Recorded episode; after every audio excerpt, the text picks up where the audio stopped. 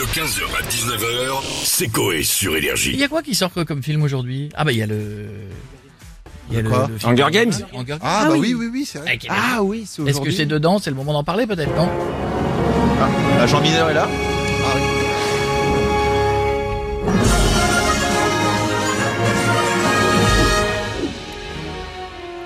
Bonjour à tous, pardon, j'avais oublié que c'était là. Remettez-le au début, je serai plus synchro. Remettez-le.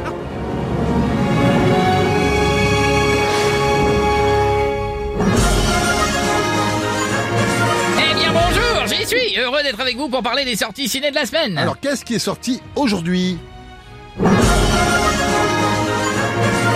Ah, vous allez en bouffer du jingle. On commence avec un film interminable. Après avoir remarqué que le dernier Scorsese durait 3h30, toujours au cinéma, les studios ont lancé le créneau de Gilbert Montagnier. Un film où le célèbre chanteur est au volant d'une kangou et essaie de se garer sur un parking. Le film dure 4h38, vu que Gilbert se trouve en réalité sur une patinoire et non un parking.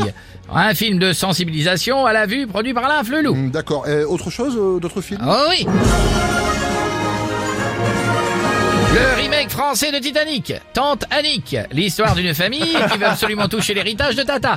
Pour s'en débarrasser, ils vont la jeter à l'eau et Tante Annick, qui ne sait pas nager, va se noyer plus rapidement que le célèbre bateau.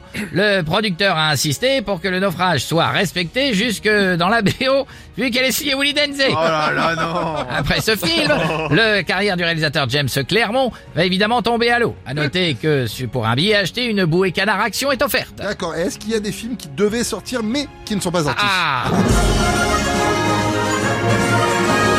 Absolument, il devait y avoir le documentaire Échec et Matt Pokora, un film qui retrace l'épopée au Energy Music Award de Kinvey faisant le déplacement à Cannes juste pour voir Matt Pokora gagner tous les trophées.